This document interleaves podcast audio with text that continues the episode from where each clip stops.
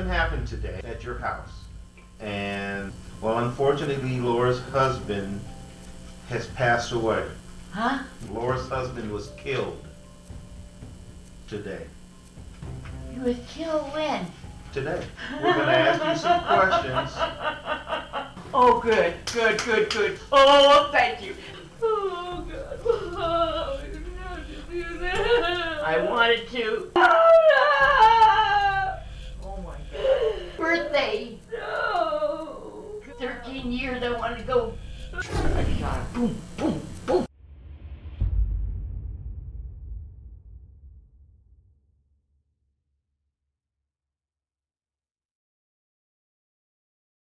Hello，大家好，我是桂林易。这是一个有关于外婆生日、女婿忌日的故事。开篇视频中的老太叫辛西亚，有人说她疯了，因为当她听说自己的女婿被谋害后，她非但没有哭泣、心慌或是沮丧，反而是仰天长啸，从而表达了她内心极度的欢悦。事发时正值她的六十三岁寿辰，她说她盼望着这份生日礼物已有十三年。让我们回到该起案件最关键的时间点，二零零九年。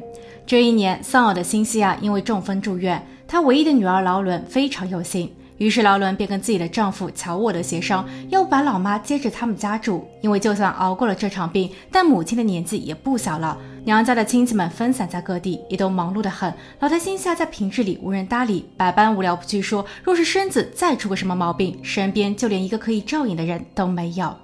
另外，劳伦还表示，让妈妈住进家里的另一个好处，便是可以帮忙照看孩子。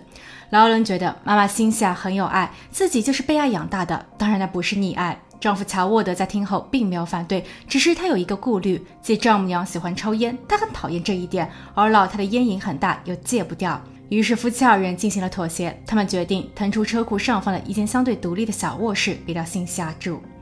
母亲辛西亚在得知这一信息后非常欣慰，即便她并不看好女婿，她懂这些女婿是个二婚。在二零零一年时，四十岁的乔沃德迎娶了自己的女儿，他的身后还杵着他与前妻所生的儿子。辛西亚觉得女儿当时因为爱情甜晕了头，但作为母亲的她看后很不是滋味。女儿在完婚后搬出了家，可是继母并不好当，因为继子已经到了叛逆期。一开始，劳伦可能是把话说重了点，她的丈夫乔沃德倒是支持她，不过所谓的支持就是对着儿子用拳头和巴掌，每一次都会把家里搞得鸡飞狗跳。后来，劳伦在教育时以柔和的劝说方式，他也有意帮着继子隐瞒和弥补过错，可这却促成了继子的肆意妄为。没过多久，继子不但不服管教，还沾上了违禁品。劳伦实在是管不住这个机子了，当然他自己有一大堆的事情需要处理。在工作方面，劳伦的职业是房地产经纪人，他需要根据客户的需求，不定时的看房、验房、洽谈业务、签订合约。虽说佣金不少，可承担前的咨询等工作，那都是免费的义务劳动。很多时候，他还不得不放弃周末。另一方面，劳伦和乔沃德也生了自己的两个娃。虽然小家伙给家庭带来了欢乐，但这也意味着劳伦需要承担更大的责任。乔沃德会帮着他，但丈母娘心下还是觉得女儿受苦了。女儿有和母亲解释说，乔沃德也是房地产经纪人，劳伦的艰辛与不易对于丈夫乔沃德而言亦是如此。夫妻二人只要和睦携手前进，那便是好的。但心下却应答道：“我舍不得。”而女儿离自己太远，所以也帮不到什么忙。为母的总会忧心忡忡。所以，但凡辛西亚一有机会去到女儿家做客，或是女儿一家回娘家探亲时，他都会拉着女婿唠叨，说什么作为男人理应担当，在家里劳伦的事就是大事。虽然乔沃德确实挣了不少的钱，保障了一家人的舒适生活，但没有必要再搞一些浪费时间的其他事项。辛西亚所指的是乔沃德的兼职工作，因为他还是少儿橄榄球教练。乔沃德解释说，自己当教练很有意义，在带教的同时，他也能锻炼强身健体。可辛西亚并不理解。不过这一些事情随着时间的推移，大家也就习以为常了。二零零九年，辛西亚中风，女儿女婿表示愿意接她回家养老。辛西亚在听后也是相当的感动。待她的身子稍许恢复后，她就开始忙活起搬家事宜。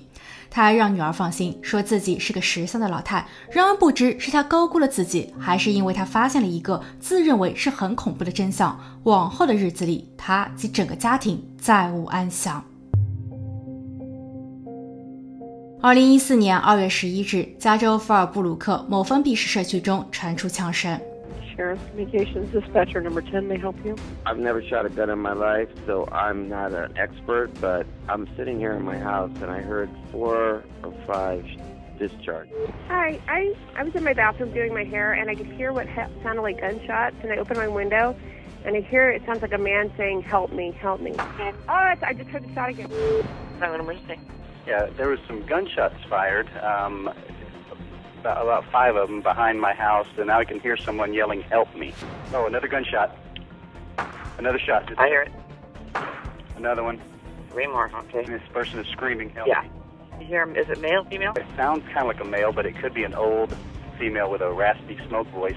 Yeah, We've got several deputies on the way. 随着四五通的报警电话，警方很快便来到了事发地乔沃德家。 一进院子，便是一条血腥的小径，从花坛延伸至厨房的后门。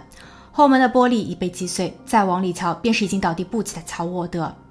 警戒线很快就被拉起，医疗队也立马出发。不过很显然，悲剧无法挽回，作案人也已经逃离。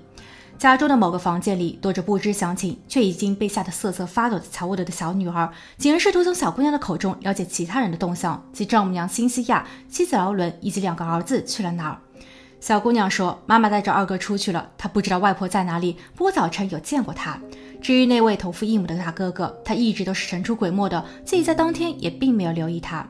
另外，小姑娘还表示，今天是个特别的日子，她有一场拼词比赛需要参加。她为此已经备战了数周，她有信心取得佳绩，并以此为外婆的生日锦上添花。他还等着吹蜡烛、吃蛋糕，但他也明白，就在刚刚的几分钟前，一切都变了。今天注定会成为他这辈子的梦魇。不一会儿，乔沃德的亲兄弟赶了过来。他住的地方距离这儿仅隔了几条马路。当他听见了警鸣声，又看见直升机在天空盘旋时，他给乔沃德致电，想问问他是否知道这里发生过什么。另外，他还记得今天是老太星下的生日，作为亲家的代表，他想待会儿上门送上祝福。但接通乔沃德的电话的却是警员。由于乔沃德的家中并没有抢劫的迹象，他的小女儿也表示并没有看见陌生人闯入家中，所以兄弟猜想是那不争气的大儿子在使坏。自他染上了违禁品后，乔沃德三番五次和儿子闹矛盾，他想让他戒掉，但这对大儿子来说很艰难。就在近期，大儿子似乎有了快要戒瘾成功的苗头，可违禁品很多都是精神层面的问题，所以会不会是他再一次犯了糊涂？老太心下，是不是跑了出去追凶手了呢？乔沃德的兄弟在当时一度还挺担心老太太的安危，不过一切在事后看来都是多余的。乔沃德的妻子劳伦也不确定妈妈辛西亚的去向，辛西亚并没有接听她的电话。劳伦提供了几个母亲常去的地方，然后同警方和亲戚们分头寻觅。事发的五个小时后，警员在某咖啡馆内找到了老太，她看上去很开心，还津津有味地品尝培根炒蛋。她告诉警员说，这是她最喜欢的咖啡馆。当警员要求其回警局接受调查时，老太异常的淡定，甚至到了正式的审问环节时，更为惊诧的是提审的探员。happened today at your house. And unfortunately, Laura's husband, you know what Laura's husband's name is? Well, unfortunately, Laura's husband has passed away. Huh? Laura's husband was killed today. He was killed when? Today. We're going to ask you some questions. We're going to ask you some questions because we're trying to figure out what happened today, okay? All right. So what did you think of him? Okay, why do you say that?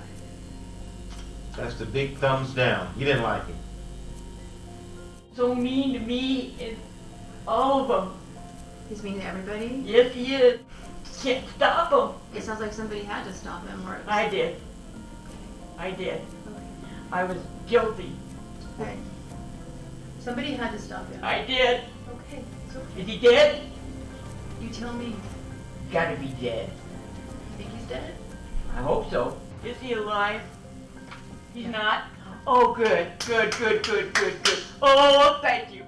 辛西亚不否认自己的罪行，他把问题的根源归于女婿的专制。他说，女婿乔沃德是美国军队的预备役军人，曾担任空防部轨道技术分析师。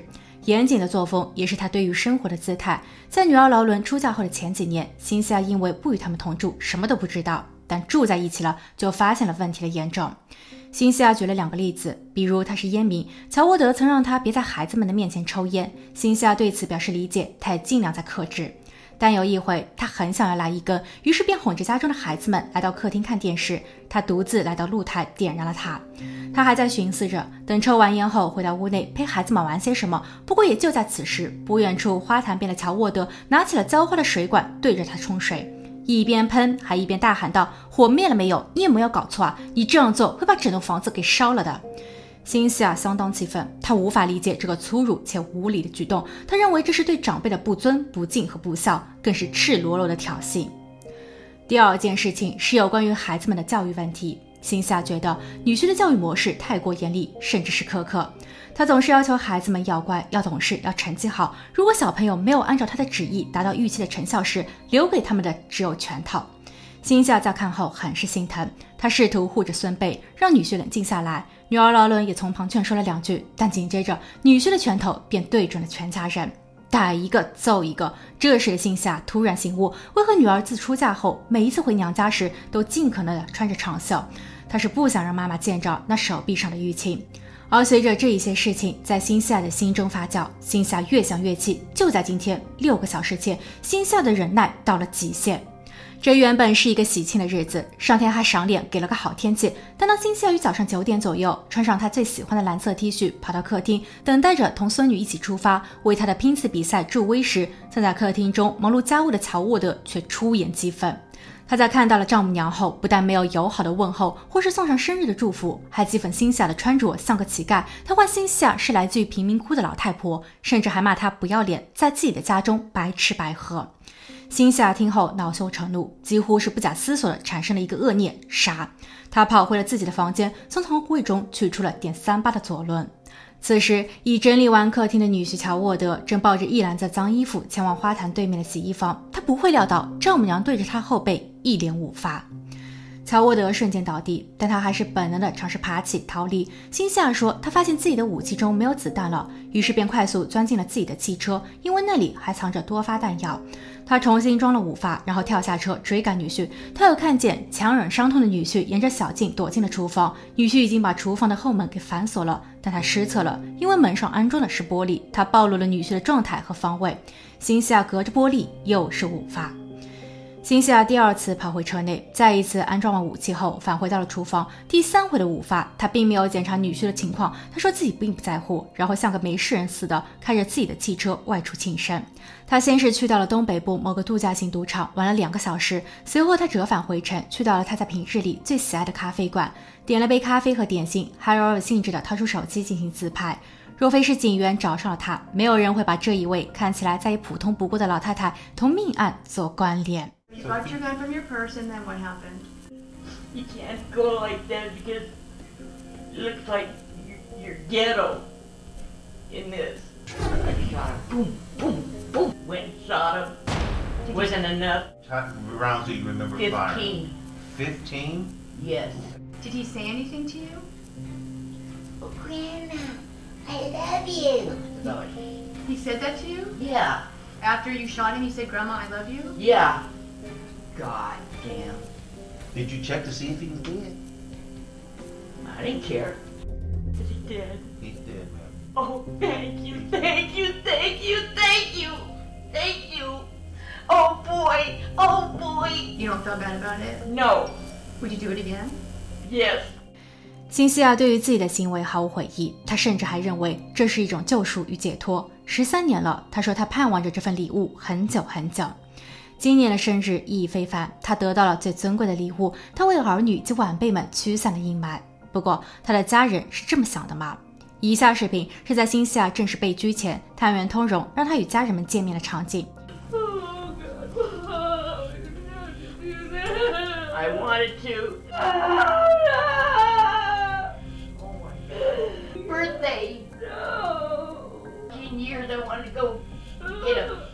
亲生女儿痛哭流涕，辛西亚的外孙女也已经有了敌意，不再愿意接近她。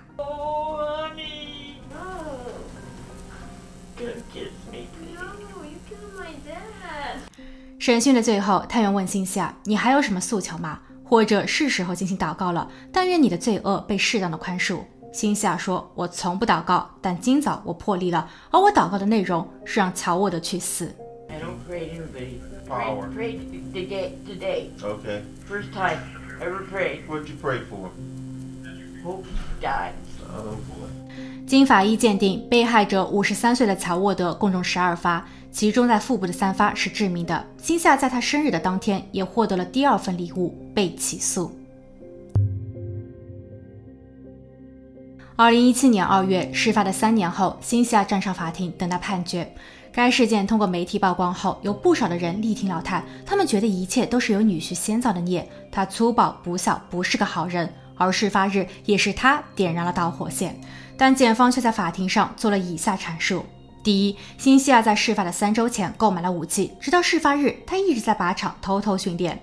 他在等待一个契机，一个人能让自己找到借口发飙和动手的时机，所以整起事件是有预谋的。